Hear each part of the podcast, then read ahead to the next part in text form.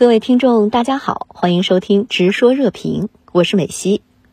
据美国新闻周刊网站报道，近期一项调查显示，在经历新冠疫情冲击之后，美国等主要西方国家的大多数受访者都对本国的民主制度表示不满，希望进行某种重大改变。其中，美国受访者的不满意比例是相对较高的。您对此如何看？是的，美西，这场新冠疫情成了一次全球统考，答卷人是世界各国的政府与人民。当疫情在中国爆发时啊，一些西方国家以幸灾乐祸的取态预言，这将是中国的所谓切尔诺贝利时刻。然而，中国人民用众志成城的实际行动粉碎了这种恶毒的预言。中国成了最早有效控制疫情并实现复工复产的国家，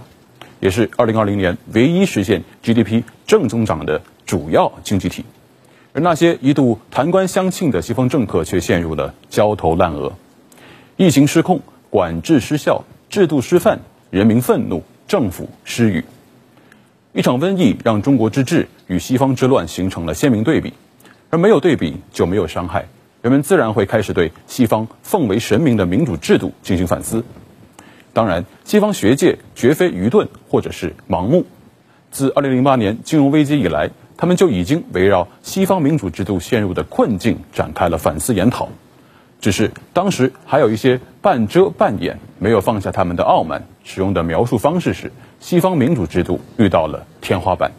但随着新冠疫情呃席卷全球，与特朗普主义武装起来的暴徒冲击美国民主殿堂国会山双重叠加，最后一块遮羞布终于滑落。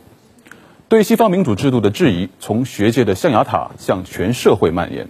归根结底一句话：人民不满意。美国新闻周刊这个报道啊，所提及的调查，实际上在西方各国时不时就会进行，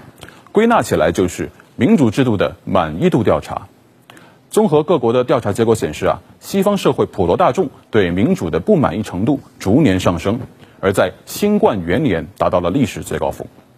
在我看来，西方民众对这种民主制度的高度不满，实际上更是对西方民主制度下治理绩效的不满。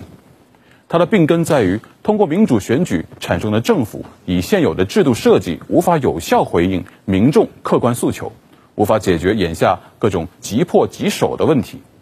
这些诉求与问题又集中体现在经济萧条、贫富差异、呃政治腐败、政策失效、疫情应对和族群对立等方面。这也就进一步揭示了一个更为深刻的问题，那就是一个国家政权的合法性不仅仅来自于其所宣扬的价值理念。更来自于其价值理念所代表的政治制度在运行的过程中所产生的效能到底怎样？在我看来，这意味着民主制度的评价标准不仅仅是民主的形式如何，更应该注重民主的效果如何。是良政善治与苛政恶治的辩证法，是不看广告看疗效的唯物主义。在审视美国政治制度退化的现象时啊，美国政治学者福山归结为僵化的观念和既得利益格局固化的相互叠加。而福山的老师亨廷顿早有断言：，当今世界各国之间最重要的这个政治分野啊，不在于他们的政府形式，而在于他们的政府的有效程度。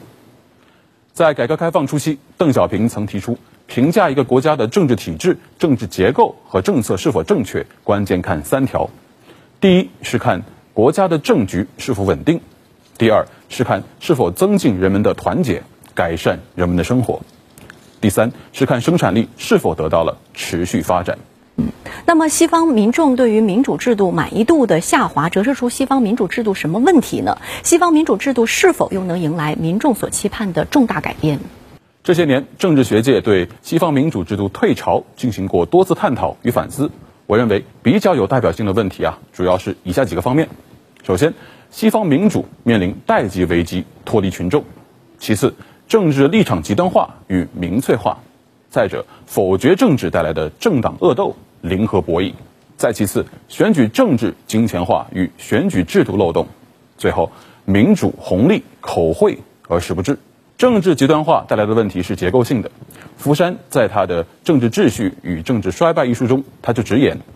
当极端化碰上麦迪逊式的制衡政治体制时啊，后果尤其具有毁灭性。这就引到了我刚才提到的另一个问题，那就是否决政治与政党政治。美国国父们的分权制衡设计啊，是遵循百年之前的美国国情。如今的民主党和共和党不再是争友，而是死敌。在政党恶斗的大环境下，凡是对手支持的，我们就反对；凡是对手反对的，我们就支持。否决政治取代共识政治，登堂入室。这种争吵式民主的直接结果是民众撕裂，代议制民主陷入停滞，社会问题持续存在，国家治理原地打转。这也就进一步引出了下一个问题，那就是选举政治的功利化与金钱化。也正由于否决政治横行与政党恶斗公开化，这直接导致了选举失利的政治代价过于高昂。间接催使每一场政治选举，各方都必须倾尽全力进行社会动员。最直观的体现就是选举成本越来越高，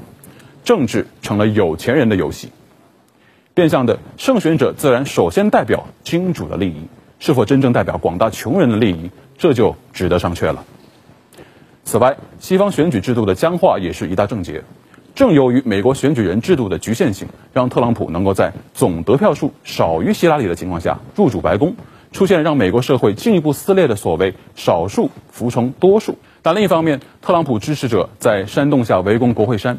这些铁锈地带的白人害怕自己的代言人被赶出白宫。从另一个侧面印证，如今的美国民主制度缺乏多数人对少数人的保护，这已经背离了西方民主制度的本真。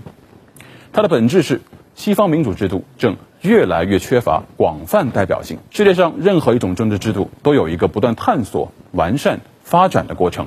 不存在一招鲜吃遍天。西方民主制度也不例外。拜登政府上台后，的确意识到美国政治制度当中存在的一些问题，正在酝酿对选举制度进行改良，但也遭致了啊修改选举制度是为了巩固民主党的盛世，防止共和党反扑的诛心质疑。这就是政党恶斗对制度改良竖起的藩篱，所以我个人对西方民主制度能否迎来民众所期盼的所谓重大改变持审慎态度。某种程度上，我认为西方社会对民主制度出现的问题有着清晰的认识与反思，但另一方面，也正是这个制度本身束缚了他们的自我救赎。